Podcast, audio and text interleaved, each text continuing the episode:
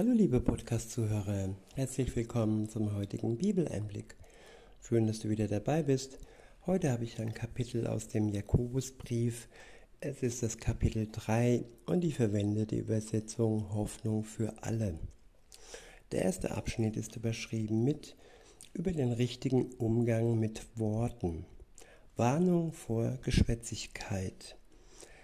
Ab Vers 1 heißt es, liebe Brüder und Schwestern, es sollten sich nicht so viele in der Gemeinde um die Aufgabe drängen, andere im Glauben zu unterweisen. Denn ihr wisst ja, wir, die andere lehren, werden von Gott einmal nach besonders strengen Maßstäben beurteilt. Ja, es gibt viele Prediger, es gibt viele äh, YouTube-Videos und Podcasts und äh, viele predigen über das Wort und nicht jeder, das muss man dazu sagen, ich möchte jetzt nicht überheblich rüberkommen, aber nicht jeder gibt das Wort so wieder, wie es wirklich auch der Geist ja eingegeben hat in die Bibel. Es gibt einige Irrlehren, die durch diese Welt schwirren und sie werden einfach ohne sie durch den Geist zu prüfen ähm, übernommen. Und ähm, ja, insofern sollte man sich hüten, zu viele äh, Prediger in seinem Leben äh, Gehör zu verschaffen, sondern nur ja dem einen oder anderen Prediger seines Vertrauens und den auch nur dann, wenn der Geist Gottes einem selbst bestätigt hat, dass er das Wort ja 100% wahrheitsgetreu wiedergibt. Nicht, dass wir ja dann mit dem Sauerteig ähm, ja, versäuert werden oder unser Wein verdorben wird, dass alles rein bleibt und wir der reinen Lehre folgen und keinen, keinen Irrlehren und auch keinen Irrlehrern. Wiederhole und fahre fort.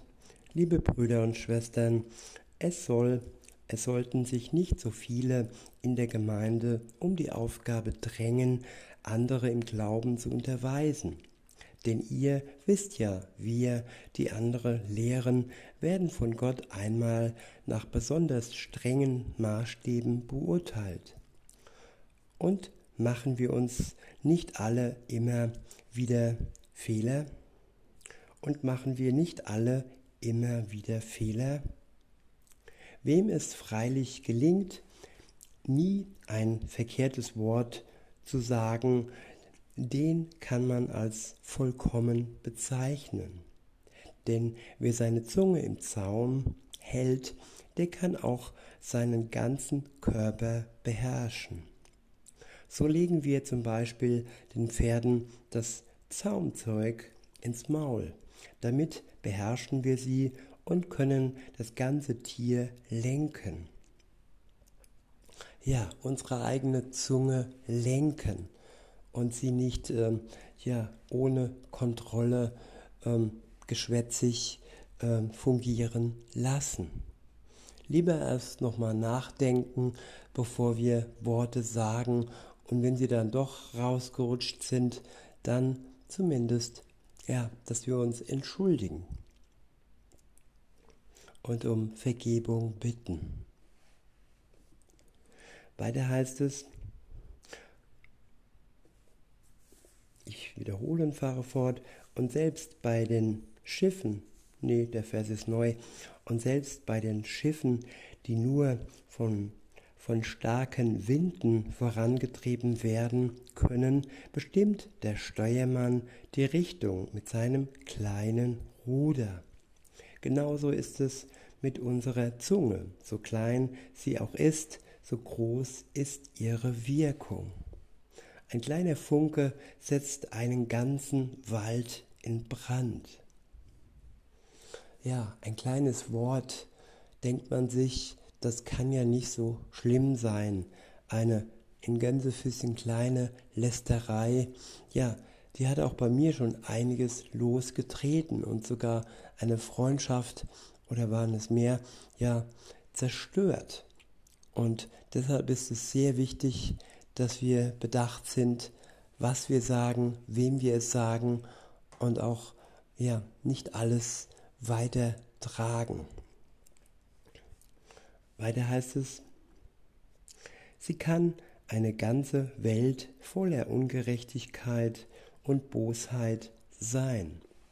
Sie vergiftet uns und unser Leben, sie steckt unsere ganze Umgebung in Brand und sie selbst ist vom Feuer der Hölle entzündet. Ja, böse Dinge aussprechen kommen ja aus der Sünde heraus. Sie sind nicht gut und die Sünde ist vom Teufel selbst und sie kommen, sie kommt so aus dem Feuer der Hölle. Wenn wir uns zu bösen Worten verleiten lassen von ihm, dem Teufel.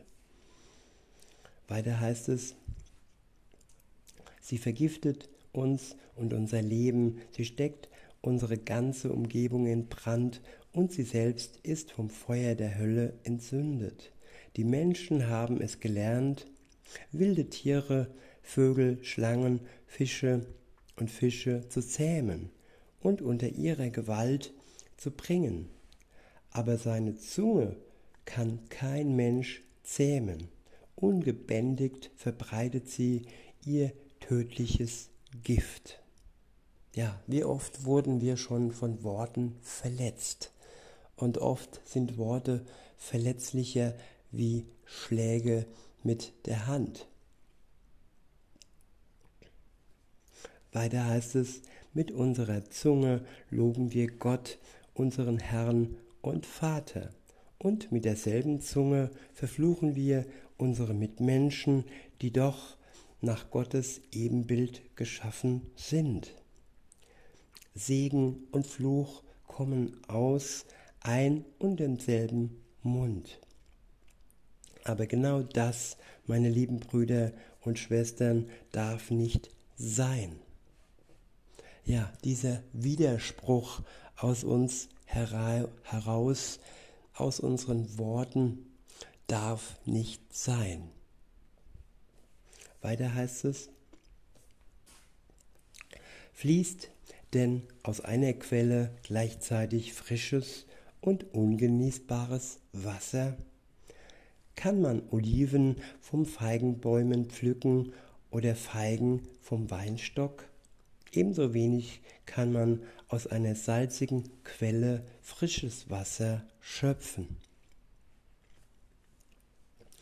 Ja, das klingt alles so schwierig, aber liebe Zuhörer, der Geist Gottes in uns hilft uns, unsere Zunge im Griff zu behalten, wenn wir uns durch ihn leiten lassen und er in uns ja auch den Weg zur Zunge bestimmt.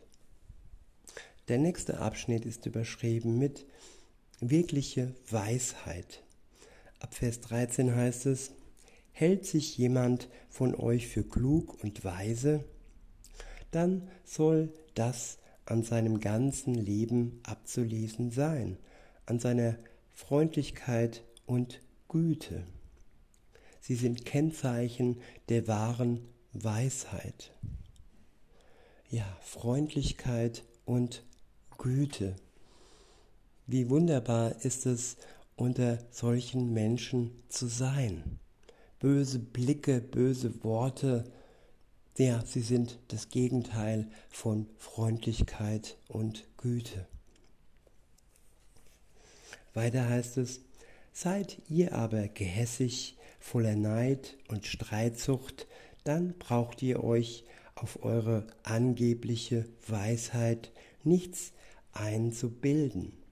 In Wirklichkeit verdreht ihr so die Wahrheit. Eine solche Weisheit kann niemals von Gott kommen. Sie ist irdisch, ungeistlich, ja teuflisch. Wo Neid und Streitsucht herrschen, da gerät, da gerät alles in Unordnung. Da wird jeder Gemeinheit, da wird jede Gemeinheit Tür und Tor geöffnet. Die Weisheit aber, die von Gott kommt, ist vor allem aufrichtig. Außerdem sucht sie den Frieden, sie ist freundlich, bereit nachzugeben und lässt sich etwas sagen. Ja, bereit nachzugeben, nicht der Lüge nachzugeben, sondern ja, offen sein für die Wahrheit Gottes und sich dann auch mal etwas sagen lassen, wenn uns der Geist klar macht, dass wir auf dem falschen Weg waren. Weiter heißt es, sie hat Mitleid mit anderen und bewirkt Gutes.